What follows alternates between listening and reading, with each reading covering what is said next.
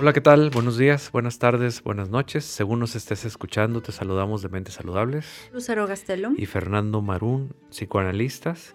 Y el tema del día de hoy, como cada semana, es un tema interesante, pero a diferencia de los otros, tiene algo que quizás no podamos entender a la primera.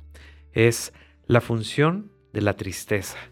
Lo que queremos mostrar aquí es que la tristeza de manera mental, psicológica y emocional tiene funciones y tiene un sentido de existir. Y en este episodio pues vamos a ver de qué se trata porque la tristeza tiene una función importante en nuestra psicología y en nuestra mente para que sea saludable. Muchas veces le queremos sacar la vuelta, ¿no? Y más, por ejemplo, en la parte de ser papás, llega el niño triste del colegio, cabizbajo. ¿Qué pasó? Nada. No, no estés triste. A ver, mira, esa carita, sonrisa, a ver, mira, aquí te traje un chocolate. Pero nos angustia tanto ver la tristeza que muchas veces queremos quitarle la tristeza a nuestros hijos o a nuestra amiga o a nuestro papá o a nuestra mamá o a nuestra pareja. Entonces, muchas veces le tenemos mucho miedo a la tristeza y creo que sería muy interesante ver, oye, la tristeza no es mala, la tristeza, digamos, ah, no, claro que duele. Y también si te quedas en la tristeza sumergido con una ganancia secundaria de estoy triste, todo el mundo venga y digamos que consuéleme. Denme y ayúdenme. eso también es patológico, pero la tristeza en sí va a ayudar. Entonces, muchas veces eh, cuando escuchamos esto, ah, pero ¿cómo? O sea, ¿cómo si me estoy sintiendo mal? Sí, pero parte de ese sentirte mal te va a llevar a darte cuenta de ciertas cosas, ¿no? Entonces, ahorita vamos a platicar, bueno, entonces, ¿para qué sirve la tristeza, no? Entonces le digo a mi hijo, sí, estate triste. Mm, bueno, tampoco es como te tienes que sentir triste, pero si la tristeza está en tu hijo o en tu hija, yo creo que sería importante que les des oportunidad de estar tristes el tiempo que necesiten estar tristes. Y si se permite, si los hijos lo permiten, averiguar, también si los hijos lo permiten, porque a veces como papás queremos ser intrusivos de querer saber todo, ¿eh? entonces hay que, digamos que respetar la intimidad emocional de los hijos y si los hijos no quieren decir por qué están tristes, no hay que forzarlos y no hay que hablar con la mamá del amiguito. Oye, ¿y no sabes por qué Pablito está triste? No, no, no, no, no. Si no nos quiere decir, hay que respetarlo, hay que darle tiempo. Pero entonces hay que ir viendo que esa tristeza es por algo y le va a servir, ¿no? ¿Y le va a servir en qué? La, la tristeza normalmente viene de la desilusión. Algo no salió como yo esperaba y entonces tengo el corazón roto y entonces se siente muy feo y entonces estoy triste. ¿Por qué? Porque la vida, porque las circunstancias no me permitieron tener eso que yo tanto anhelaba. Y la tristeza va a tener una función de conectar con esa realidad y decir, sí es cierto, me duele mucho que no lo haya tenido. Imaginemos que Pablito quería ir en la tarde a la casa de Juanito porque iban a tener tarde de videojuegos, iban a comer pizza y todo riquísimo. Y entonces cuando llega al colegio, su amiguito le dice, no, es que sabes que mi mamá y mi papá no van a poder y no vamos a poder hacer esa tarde de videojuegos. Ah.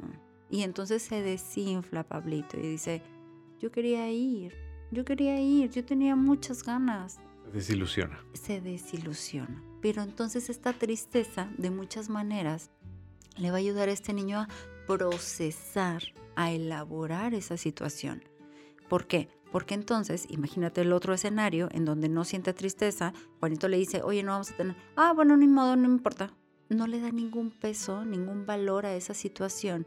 Y entonces es igual si va o no va. O sea, ya no tienen las situaciones como ese monto emocional o ese significado emocional en donde hay una motivación, hay una energía y una adrenalina. Y entonces todo es parejo, nada se siente extraordinario. Y esa parte es como nosotros le llamamos aplanamiento afectivo, en donde la persona, independientemente de lo que viva, pues no se siente motivada, no siente energía, no siente nada de, adrenalina frente a la vida. Entonces es probable que una persona que todo le dé igual, realmente no esté disfrutando la vida, ¿no? Entonces, creo que parte o una de las funciones de la tristeza es conectar con una realidad que no pudo ser como tú esperabas y que le ayuda principalmente a las personas a, a procesar una pérdida, ¿no? Una pérdida real o una pérdida de ilusión, una pérdida de yo esperaba que esto pasara y no pasó. ¿no? Igualmente, hay, por ejemplo, niños que tienen sus amiguitos y que a mitad del ciclo escolar o cuando termina el ciclo escolar, esos amiguitos se van del colegio y duran un ratito tristes. O hay niños que pierden un juguete y están un ratito tristes, tristes.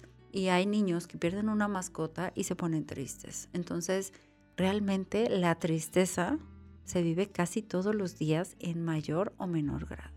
¿no? Entonces, nos angustia mucho de pronto ver a las personas que queremos con tristeza, pero, tenemos que trabajar primero en tolerar nuestra tristeza y poder tolerar la tristeza del otro para poder acompañarlo, ¿no? Sí, es muy importante que nosotros hablamos de tristeza, pero invitar a la gente a que se siente, reflexione y diga, ¿qué es la tristeza? O sea, la tristeza es este sentimiento que ya todos conocemos porque precisamente la vida está llena de situaciones y de momentos en los cuales nosotros nos sentimos tristes y perdemos la ilusión y al perder esta ilusión nosotros nos vamos a sentir mal, duele. Por lo tanto, no que la queremos evitar porque duele porque nos sentimos mal, pero nunca nos sentamos a reflexionar que también es bueno sentirla, atravesarla, porque cumple ciertas funciones hasta para madurar. Por lo tanto, me llamó mucho la atención ahorita que decías que los padres de, no ya, este, no estés triste, mijito, mira, déjate de una paleta para que te pongas contento y entonces buscar evitar que un hijo, en este caso hablando de padres e hijos, buscar evitar que un hijo no sufra o no le duela la tristeza, no estamos educando de una manera correcta, de la misma manera que si dejamos al hijo en la tristeza y que la, y que la viva de más, por lo tanto estamos hablando de dos eh, puntos que se polarizan, exacto, dos polarizados, en donde nosotros tenemos que encontrar el equilibrio. Una manera de encontrar el equilibrio es precisamente cuestionándonos qué es la tristeza y para qué sirve entonces la tristeza en mi hijo y muchas veces la tristeza en mí porque mi, a mí me va a dar tristeza si veo triste a mi hijo. Por lo tanto, para evitar mi tristeza, le voy a evitar la tristeza a mi hijo. Entonces ya no estoy pensando en el hijo, estoy pensando en mí. Y estamos hablando en donde, eh, de manera egoísta, yo solo estoy pensando en mí creyendo, en autoengañándome, que estoy evitándole la tristeza al hijo para que él no sufra cuando en el fondo realmente el que está sufriendo soy yo y el dolor que quiero evitar es el mío. Cuando, cuando decías eso, pensé cómo el padre también, además de esa conexión emocional o la madre con esa conexión emocional que no quiere sentir tristeza porque su hijo está triste, también hay una desilusión de ese padre y de esa madre porque el hijo no es feliz, tan feliz como ellos esperaban. Y también tienes que enfrentarlo, sí, pues tu hijo no siempre va a estar feliz porque no podemos estar siempre felices. Y creo que es hacerte cargo de tu tristeza y como bien lo decías, tratar de no ser egoísta y decir, a ver, yo me hago cargo de lo mío y dejo que mi hijo vaya procesando su tristeza en su tiempo y de la manera que él vaya buscando mejor.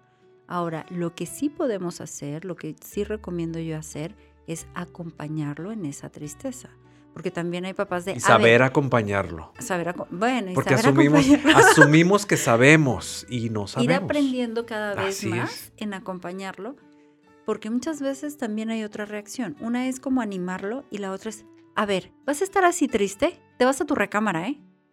Ay, bueno. Aquí solo quiero sonrisas en mi casa. Sí. Y si, no, vete a tu cuarto. No, no, no, y te vas a, te voy a castigar, no te voy a dar los videojuegos. Ay. Entonces, en esa parte hay una invalidación de las emociones y entonces el niño va interpretando, no está bien que yo me ponga triste. inadecuado que yo me ponga triste. No debo de ponerme triste. Me hago menos o me hacen menos cuando yo estoy triste. Y entonces, cuando los adultos que vivieron esto llegan a consulta, no tienen la posibilidad ni el permiso de sentirse tristes y te están relatando algo muy triste y su cara se ve como feliz, normal. Y entonces empiezas a cuestionar, bueno, ¿y cómo te sientes? Y tienen una dificultad enorme para conectar con su tristeza. Entonces, si tienes hijos en edad escolar o en, kinder y se ponen tristes, darles el permiso de ponerse tristes está muy bien, es parte de... Pero antes de darles el permiso, yo insisto en entender lo que es la tristeza realmente. Entender que hacer un acompañamiento y cuestionarte de, a ver, yo sé acompañar, no, no sé acompañar. Entonces, ¿Qué sería acompañar? ¿Y qué sería acompañar? Entonces, no nada más, eh, ve y acompáñalo como si supiera uno acompañar.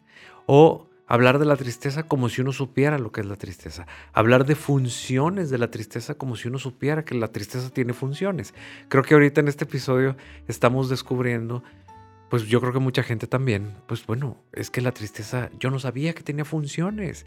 Y ahora resulta que como yo quería que mis hijos no sufrieran, pues les evitaba es esta parte de tristeza y entonces ahora que entiendo un poco más que la tristeza tiene su función, ah, entonces déjame cuestiono a ver qué más puedo investigar y, poder eh, poner en práctica el, el, decir, bueno, pues la tristeza es esto, la tristeza se siente así, la tristeza la puedo experimentar y entonces hasta cierto punto es buena. ¿Y cuál es ese cierto punto? Bueno, déjalo investigo porque cada caso es particular, con mi hijo, en mi situación, y cada temperamento de cada hijo va a ser diferente, ¿no? Así es. Y hay niños que van a sentir la, la tristeza muy profunda y va a haber niños que va a ser súper leve. Entonces cada niño y cada papá también van a sentirlo diferente. Y ahorita que decías acompañar, a mí se me ocurrían dos cosas, que igual pueden haber muchas más. Pero la primera es cómo se siente tu cuerpo cuando estás triste. Hijo, ¿y cómo te sientes? ¿Cómo se siente tu cuerpo, tu corazoncito, tu cabeza, tus bracitos? ¿Cómo se sienten? Y entonces el niño es, es que no tengo energía, no tengo ganas, no quiero, no me gusta. Ah, se siente como que no tienes energía entonces. Cuando estás triste se siente como no tienes energía. Sí. ¿Y qué pasó? O sea, una es como que puedan conectar con su cuerpo y es qué te dice tu cuerpo cuando estás triste. Porque también cuando somos adultos y traemos una depresión, cuando llegan los, los pacientes adultos a consulta con una depresión, no saben identificar qué están sintiendo. Me siento mal. ¿Mal como? Mal. Y de ahí nos lo sacamos. Entonces, si le das herramientas de cómo identificar, porque a veces se puede sentir el corazón roto, el vacío, eh, falta de energía o como, como el corazón... O simplemente ganas de llorar y punto. Lloro o por no lo ganas de hacer nada, o no me sabe la comida, pero esto sería el favorito. No tengo ganas. ¿Mm? Bueno, y entonces después de ver cómo se siente el cuerpo, podemos irnos, oye, ¿y qué pasó? ¿Qué te hizo sentir así de triste? Y tenemos que tener mucho cuidado en no juzgar que eso está súper difícil, pero tenemos que tener mucho cuidado porque de pronto es como, ahora en el recreo, en el recreo no me juntaron para hacer equipo de soccer. Ay, qué exagerado. Nada más por eso te pones triste. Invalidando el sentimiento. Ajá. Pero también es la angustia de los papás, que está intentando de, a ver, eso es algo mínimo, es algo mínimo. No sufras. Ni te pongas triste. Entonces, es como, ahora entiendo, tú querías jugar soccer y no te incluyeron y eso te hizo sentir triste. Sí, pues lamento mucho que te sientas así y le damos un abracito, lo acompañamos y nos ponemos a hacer otras cosas, lo invitamos a jugar con plastilina, con algo más y probablemente con esa contención y ese acompañamiento se va a tranquilizar y va a poder hacer otras cosas. Pero sí necesita el acompañamiento. Tampoco el niño que esté triste se le va a quitar solo la tristeza, ¿no? Digo, si hay niños que viven así, pero no es lo más saludable. Fíjate que ahorita que estás diciendo esto, transporto a ese niño cuando es adulto. Entonces ya se convierte en el jefe de una oficina y tiene varios empleados. Y entonces un día uno de esos empleados se muere y todos están tristes. Entonces empiezan y empiezan ahí a llorar y empiezan a expresar todo este sentimiento de vacío y de tristeza que puede dejar un compañero de trabajo muerto. Pero no pasan ni cinco minutos cuando ese jefe que tuvo esa infancia que dices, dice, bueno, ya. Y aplaude y dice, a trabajar porque esto sigue y entonces la vida, ánimo, las, las ventas tienen que seguir y tenemos que dar resultados y tenemos... Y entonces los, el resto de los empleados se queda como, oye, me invalidaste este sentimiento que, que traigo porque se murió un compañero de trabajo, pero no nomás es un compañero de trabajo. Todos los días lo veía. Ha sido un hermano, ha sido una hermana, ha sido como una hija, ha sido como un padre, ha sido como un todo que yo convivo todos los días por 20 años y se hizo un vínculo emocional fuertísimo y la persona no está siendo empática precisamente porque pues a lo mejor en su infancia lo, trataron de esta forma de, ah, bueno, ya, vamos a, a, así como práctico de, se acabó y ya.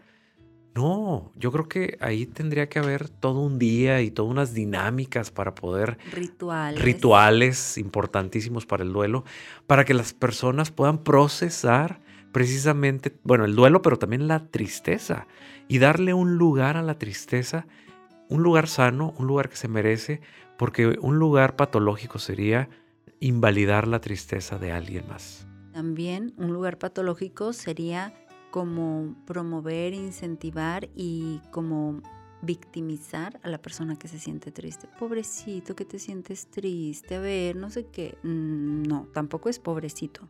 O sea, es una persona que está sintiendo tristeza, es un niño que está sintiendo tristeza que por más pequeño, porque los niños, o sea, empiezan a expresar la tristeza desde chiquititos, dos años, año y medio, cuando algo se les cae, algo se les quiebra, le quitamos algo, se enojan y después se ponen como chipilones. Esa parte chipilona es tristeza. Entonces, todo mundo sentimos la tristeza y no por eso somos pobrecitos.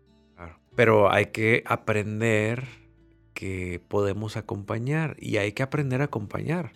¿Qué significa acompañar también para una tristeza? Porque a veces pues, ni, pues no, no lo sabemos y entonces ¿qué hago? ¿Qué le digo? Bueno, hay que, hay que entender. Digo, no lo vamos a entender ahorita en un episodio, pero precisamente es muy importante el autoconocimiento y el que podamos entender emociones, conceptos, eh, conocer nuestra persona, analizar muchas cosas que, vienen influyendo para que nosotros podamos eh, pues entender un sentimiento y poder entender también lo que significa un acompañamiento dentro de este sentimiento, ¿no? Y ahorita que decías del acompañamiento, no siempre tenemos que hablar y decir cosas a veces acompañar es estar ahí con el corazón. No nada más estar ahí como bulto, perdón, pero sí, sino estar ahí con el corazón y diciendo, me duele que te sientas así. Es más, a veces estamos tan tristes que, que estamos, que está alguien con nosotros y nos está dice y dice cosas de, no, mira, es que así, no, mira, es que... Y dices, mejor cállate, pero no te vayas. Quédate aquí conmigo. O sea, se necesita este acompañamiento, pero no me digas nada. Simplemente con que estés aquí es suficiente para mí. O a veces sí necesitamos de palabras, pero dime, dime, dime que sí valgo, porque mi novia que me cortó me dijo que no valía, pero dime que sí. Y entonces, bueno, ahí está más claro alguien que te está pidiendo algo en específico. Pero también tenemos que entender que no siempre las palabras son buenas para poder acompañar una tristeza que a veces las palabras sí son buenas para acompañar una tristeza. Que es un abrazo o estar a un lado o no estar, porque a veces sabes que vete y cuando yo te llame vienes o, o ven otro día. Y eso también es acompañar, un entendimiento, empatía. Yo creo que es irle midiendo el agua a los camotes en cada situación. Cada camote es diferente, cada situación va a ser diferente y aunque tú conozcas a tu hijo y hayas tenido 6, 7 años ya con él, porque ya tiene esa edad, va a salir con cosas diferentes. Entonces cada ocasión va a ser una oportunidad de ir reaprendiendo y regulando de una forma u otra este acompañamiento. O sea, no va a haber una receta secreta para todos, ni va a ser siempre la misma. Por eso es importante aquí en Mentes Saludables que nosotros aprendamos a analizar cada cosa como única y no generalizado. ¿Me explico? Entonces, no es lo mismo decir, sí, la tristeza, bueno, la tristeza cumple una función, o cumple muchas funciones. Obviamente que en este episodio dijimos unas cuantas, pero cumple muchos más. Pero necesitamos nosotros también ir entendiendo, ir aprendiendo, y de esa manera nosotros ir adaptándonos a cosas particulares, que cada cosa tiene su... Cada vez mejorando. Clave. Porque no siempre va a ser igual, ¿no? Así es. Muy bien, pues vamos a dejarle aquí. Qué gran tema. Y las personas que quieran una consulta presencial en Monterrey y su área metropolitana o en línea del resto de México o el mundo, ¿en dónde nos pueden localizar, Lucero? Nos encuentran en Facebook en Mentes Saludables o en Instagram en arroba Mentes Saludables MX. Muy bien, muchas gracias. Gracias a ti, Fernando. Hasta pronto. Bye. Bye.